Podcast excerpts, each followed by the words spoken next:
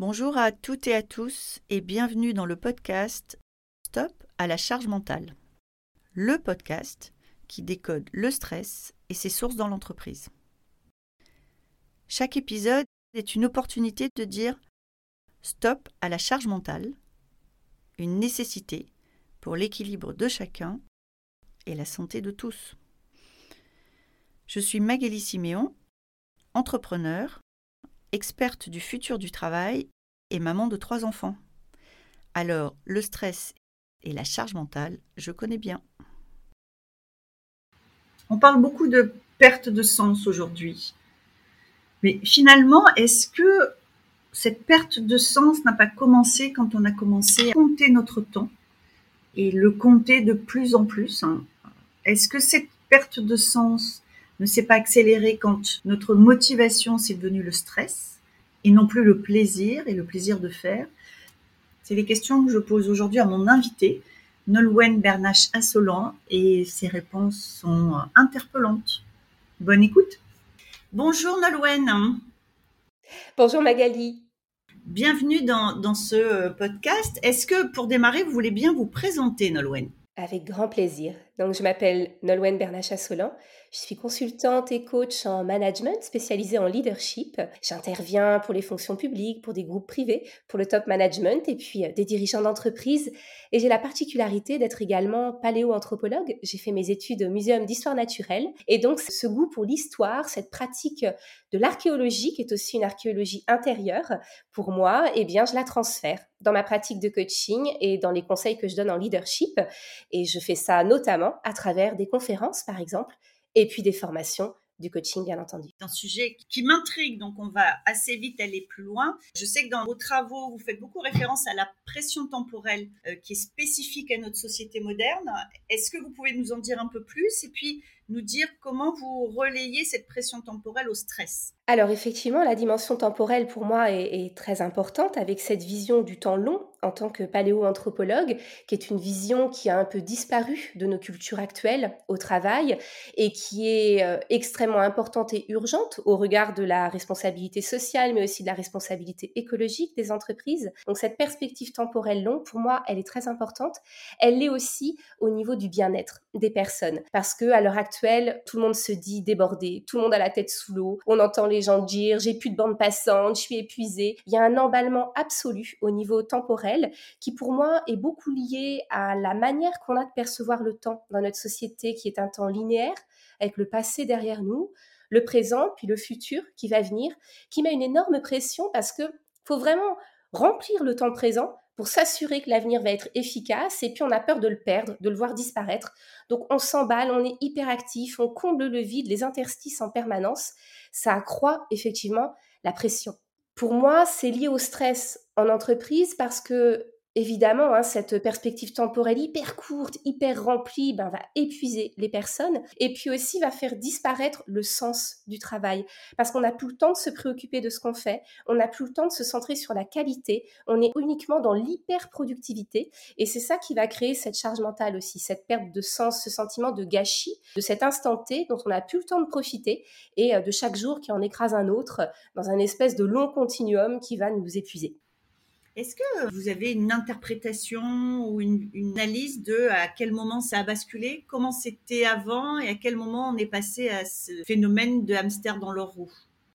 Alors je le mets beaucoup en parallèle avec le cycle d'innovation de notre espèce, où notre cycle d'innovation, il n'a cessé de s'accélérer, et ces dernières années, là on le voit encore plus avec les intelligences artificielles, le cycle d'innovation s'est accru, et à chaque fois ça a mis une pression temporelle supplémentaire. Pour moi, le grand moment de l'emballement, c'est au moment de l'industrialisation au XIXe siècle. Pour pouvoir créer des usines, créer des chaînes de production, il a fallu organiser le temps de manière extrêmement scientifique et du coup utiliser l'énergie humaine à l'intérieur de ce temps compté, ce qui est devenu totalement antinaturel pour nous. Et le grand marqueur qu'on a au moment de l'industrialisation, c'est aussi l'invention du chemin de fer avant l'invention du chemin de fer, il y avait ce qu'on appelait l'heure de Paris, l'heure de Lyon, l'heure de Brest. En fait, on avait des heures différentes. Et au moment du chemin de fer, ben, il a bien fallu que les trains partent à un instant T et arrivent à un autre instant. On a créé cette uniformisation du temps et le temps est devenu extrêmement comptable. Il s'est totalement emballé et surtout enfermé dans les horloges, ce qui n'était pas du tout le temps avant. Et puis il y a un autre phénomène pour moi qui a accru ça, bien entendu, ce sont les nouvelles technologies, puisque maintenant il y a le sentiment d'ubiquité, il faut être partout tout le temps avec Internet, et ça laisse assez peu de marge de manœuvre pour une perception beaucoup plus naturelle, beaucoup plus organique du temps, qui était la nôtre avant. Ce que vous nous dites, c'est finalement, à partir du moment où on a commencé à compter le temps pour être plus efficace, plus productif, plus, plus, c'est ce qui a commencé à nous mettre dans cette seringue de euh, jour après l'autre, de to-do list. C'est à ce moment-là qu'on a commencé. C'est-à-dire qu'avant, alors nos ancêtres début du 19e étaient moins dans cette logique de compter le temps. Alors ils le comptaient, mais différemment notamment parce que l'industrialisation, c'est aussi la vie dans les villes. Avant, le temps était énormément mesuré à partir de la nature. Les personnes étaient avant tout euh, des gens qui cultivaient la terre avant l'industrialisation.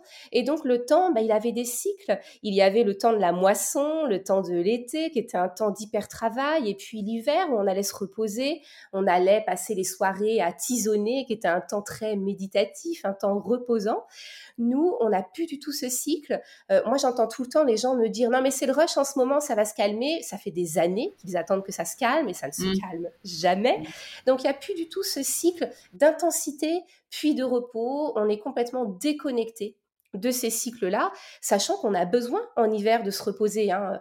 Pour euh, l'anecdote, entre guillemets, on a 14%, 14 de gènes néandertaliens et on a découvert récemment que l'homme de Néandertal hibernait.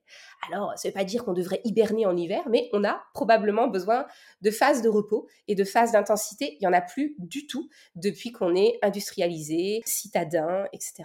Chronométré. Ce que vous nous dites, c'est finalement aujourd'hui, on a une vie qui n'est pas naturel, c'est-à-dire plus de lien avec nos propres cycles, nos cycles biologiques, les cycles de la nature. Donc ça veut dire qu'on a une vie où quelque part on tire sur euh, la corde, la machine, quelle que soit l'expression qu'on veuille euh, adopter, quasiment tout le temps. Absolument. On fait plus que tirer sur la machine, on dénature la machine organique et humaine qu'on est. Je pense notamment à un cycle qui commence à être abîmé pour de nombreuses personnes, qui est le cycle du sommeil. On sait que la mélatonine commence à être sécrétée vers 21 heures. C'est le cycle à peu près classique pour tout le monde. Et ce qui était normal, il y avait un cycle au niveau solaire, alors pas partout dans le monde, hein, ça dépend de la latitude, mais le soleil se couche à un moment donné. Et du coup, avec euh, euh, cette ombre qui arrivait, on pouvait dormir.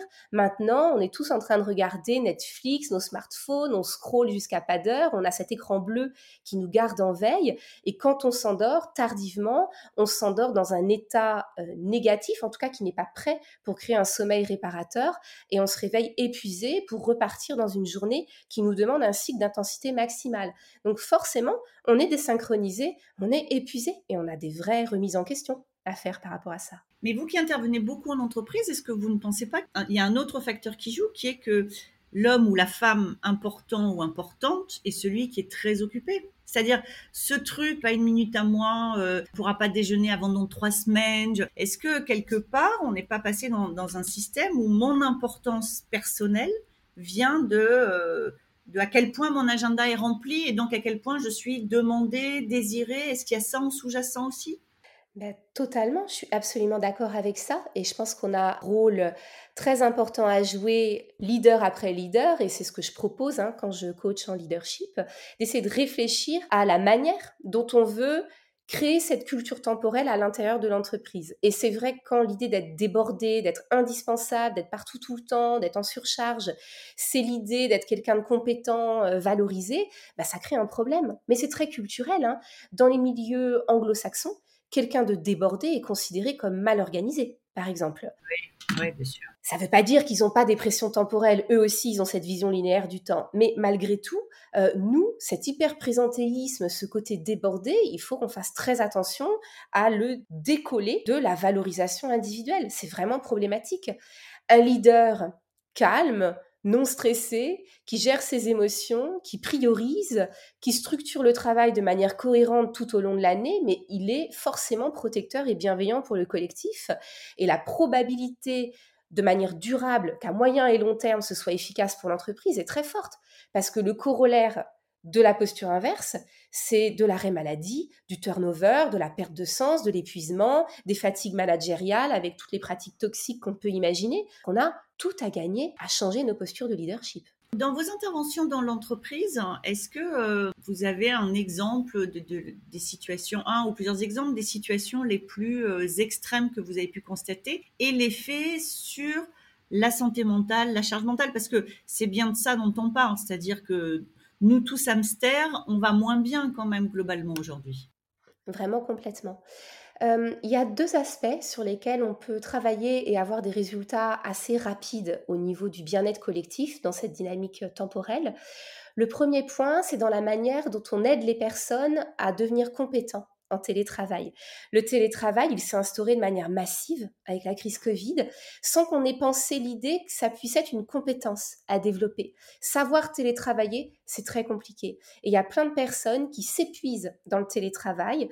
Euh, en ne faisant plus de pause. En... Moi, je connais des personnes qui vont faire se succéder des réunions euh, Zoom, par exemple, ou sur n'importe quel autre logiciel, de manière euh, chevauchante presque parfois. Donc, il y a euh, cette espèce de posture derrière l'écran sans aucune pause, la, la machine à café où on allait discuter avec les personnes en présentiel, etc. Avec en plus cette porosité du personnel et du professionnel qui fait que la pause professionnelle, du coup, est investie par le personnel, donc il y a un épuisement, et c'est pas un hasard si les burn-out sont extrêmement féminins à l'heure actuelle. Donc la première chose pour moi, c'est oui au télétravail, ça peut être un vrai facteur de détente, mais par contre, il faut apprendre collectivement à bien télétravailler. Et ça, c'est une nouvelle compétence qu'il faut développer.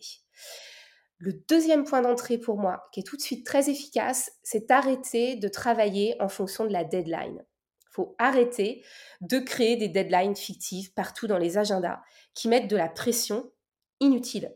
Il y a des deadlines. Il y a, euh, je travaille beaucoup avec le, personnel hospitalier, par exemple, ils ont des deadlines, l'opération de la personne, etc. Mais il y en a plein d'autres qui sont purement fictives et qui cherchent juste à créer des points de jonction pour que les gens travaillent ensemble.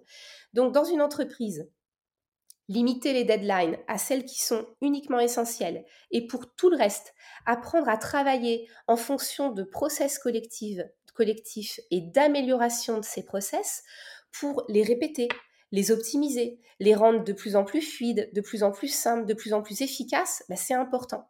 Parce qu'en plus, il y a un corollaire de la deadline qui, moi, me pose problème, c'est qu'il écrase la motivation. Les gens me disent beaucoup, non, mais moi, je travaille en dernière minute parce que c'est ça qui me met en action. J'ai besoin de la pression de l'instant T pour travailler. Ce qui veut dire que la motivation, c'est le stress aujourd'hui. Et ça, c'est un vrai problème. Il faut renouer avec nos motivations profondes, qui fait que même si ça doit être fait dans trois mois, on va le faire parce qu'on va être heureux de le faire avec le collègue d'à côté, parce qu'on va être ravi d'accomplir cette tâche qui a une valeur ajoutée, et là, on va nourrir un besoin beaucoup plus profond. Donc ce sont pour moi, par exemple, deux perspectives rapides qu'on peut déployer en entreprise pour aller mieux. J'avais la motivation, c'est le stress. J'avais jamais verbalisé comme ça, mais je vois bien. Je vois bien. C'est quelque chose qui m'en m'est très étranger parce que euh, je n'aime pas l'adrénaline mais c'est des shoots d'adrénaline aussi, c'est-à-dire ma motivation, c'est le stress. Si on va un peu plus loin dans la biochimie du cerveau, ma motivation, c'est le shoot d'adrénaline que je me mets dans le cerveau et qui, m'apporte une excitation que j'apprécie en fait. Absolument, avec le taux de cortisol qui est l'hormone du stress qui va augmenter et qui va accroître ce sentiment de vigilance, d'hypervigilance. Mais ça, c'est un mécanisme qui mène au burn-out. Et en termes de biochimie, ce qui est intéressant, c'est d'aller activer les hormones du bonheur, les hormones du plaisir. Et donc, moi, je revendique et je milite pour le retour de la joie et du plaisir en entreprise. Mais tellement. Mais oui, bien sûr. Et à l'heure actuelle, notre motivation collective, notre dynamique collective, c'est la pression temporelle, c'est l'hyperadrénaline, c'est l'hypercortisol, et donc c'est l'hyperépuisement. Donc il est vraiment très important qu'on renoue avec le plaisir, le collectif, euh, le temps beaucoup plus posé, le vide parfois, qu'on accepte que ne rien faire puisse participer de l'efficacité à un moment donné. On est, en tout cas dans notre société occidentale, euh, on globalement peur du vide, le vide dans nos armoires, le vide dans nos placards, le vide dans nos vies. On est tellement fiers de pouvoir dire je suis prise tout le week-end, je suis pas dispo avec, avant six week-ends. Ouais, oui, il y a vraiment quelque chose. Euh, que moi je vois comme, euh, enfin moi ça m'interroge sur euh, la valeur personnelle qu'on s'accorde, hein. c'est-à-dire à nouveau ma valeur vient de ma vie sociale, de, qui je vois, de ce que je fais, de combien je suis occupée. Et donc ça interroge sur s'il n'y a plus rien, est-ce que je vaux toujours quelque chose? Complètement. Et, et, cette envie de tout le temps remplir, bourrer les placards, remplir les moments, etc., c'est encore une fois beaucoup lié à cette vision linéaire du temps. On trouve qu'il y a des cultures plus philosophes, des cultures qui ont plus de recul. Mais souvent, comme par hasard, ces cultures-là sont celles qui ont une perception du temps cyclique. C'est-à-dire que ce qui est sera, ce qui a déjà été sera encore, et du coup, il y a beaucoup moins de pression. Ce qu'on n'a pas réussi à affronter aujourd'hui, c'est pas grave, comme le temps est cyclique, la vie va nous le reproposer demain, d'une autre manière, différemment. On pourra recommencer, on pourra retester. Du coup, il y a moins d'angoisse parce que on n'a pas un one shot. On n'a pas un moment instanté pour réaliser, pour exister, pour réussir. On peut faire et refaire et recommencer encore jusqu'à aboutir à quelque chose qui va être satisfaisant. Et donc, c'est probablement hein, ce qui crée le sentiment que ces cultures-là ont beaucoup plus de recul par rapport à la vie. En fait, elles ont une perception du temps différente.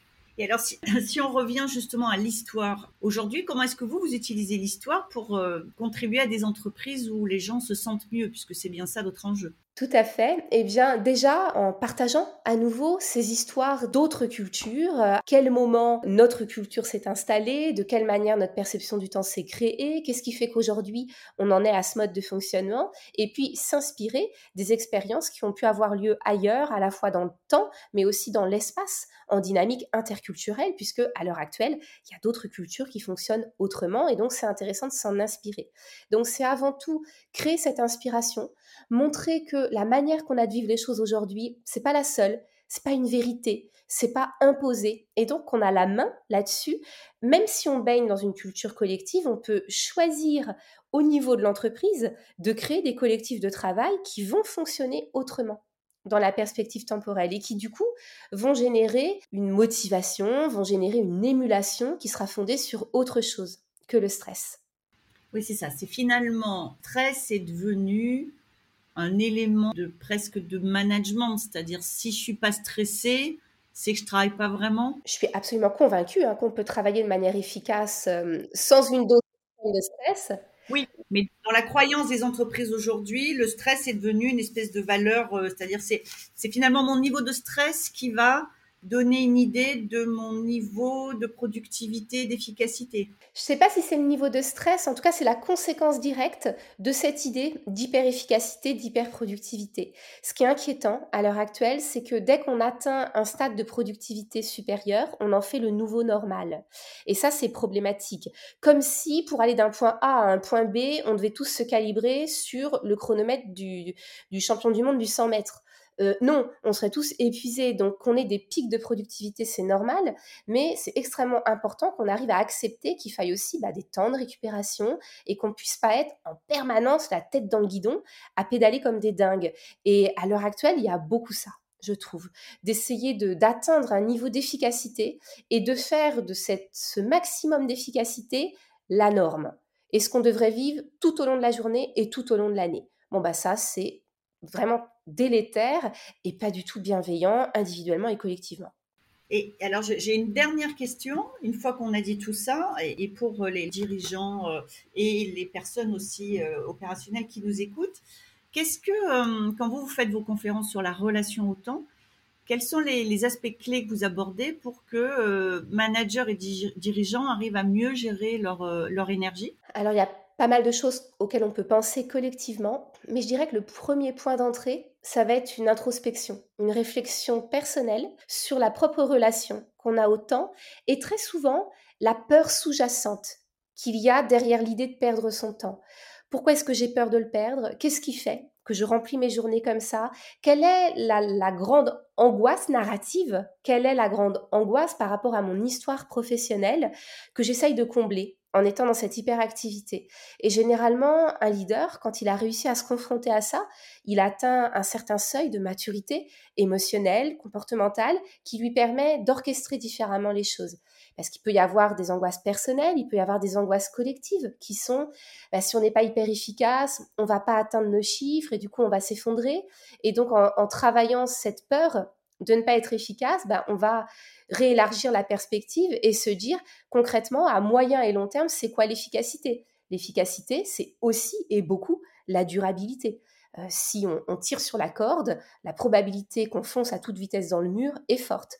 Donc je dirais que la première porte d'entrée, ce serait celle-là, affronter la peur principale qu'on a professionnellement dans cette euh, relation au temps qui passe finalement revenir à quelques questions existentielles qu'on est peut-être collectivement en train de tous éviter depuis des années. Tout à fait. Ça vaudrait la peine de se poser la question collective, ne serait-ce que parce que il est, à mon avis, important de se reposer la question du sens même du travail. Hein. Euh, la jeune génération tambourine réclame énormément une nouvelle perception de la place du travail dans nos vies. Et donc, ce questionnement-là, il me semble pertinent au niveau individuel, au niveau de l'entreprise, mais au niveau plus global, dans la relation qu'on a au travail, à la, à la place que prend le travail dans nos vies et au temps qu'on a envie de lui accorder. Merci beaucoup Nolwenn, c'était passionnant et en cette période de de mère de famille, euh, ça vient de répondre à beaucoup de mes questions. Donc merci infiniment. Merci à vous Magali, j'étais ravie de pouvoir euh, parler de ça et de répondre à, vos questions qui étaient très pertinentes et qui m'ont vraiment aidé à déployer ma pensée. Merci beaucoup. Merci beaucoup d'avoir été avec nous aujourd'hui. Cet épisode vous a plu? N'hésitez pas à me laisser une note. Envie d'en savoir plus? Abonnez-vous directement depuis votre appli de podcast préféré. Et si vous souhaitez me confier votre histoire sur le stress en entreprise, contactez-moi via notre site Lily facilite la vie. Le lien est dans la description. Je vous donne rendez-vous la semaine prochaine pour un nouvel épisode de Stop à la charge mentale. Merci et à bientôt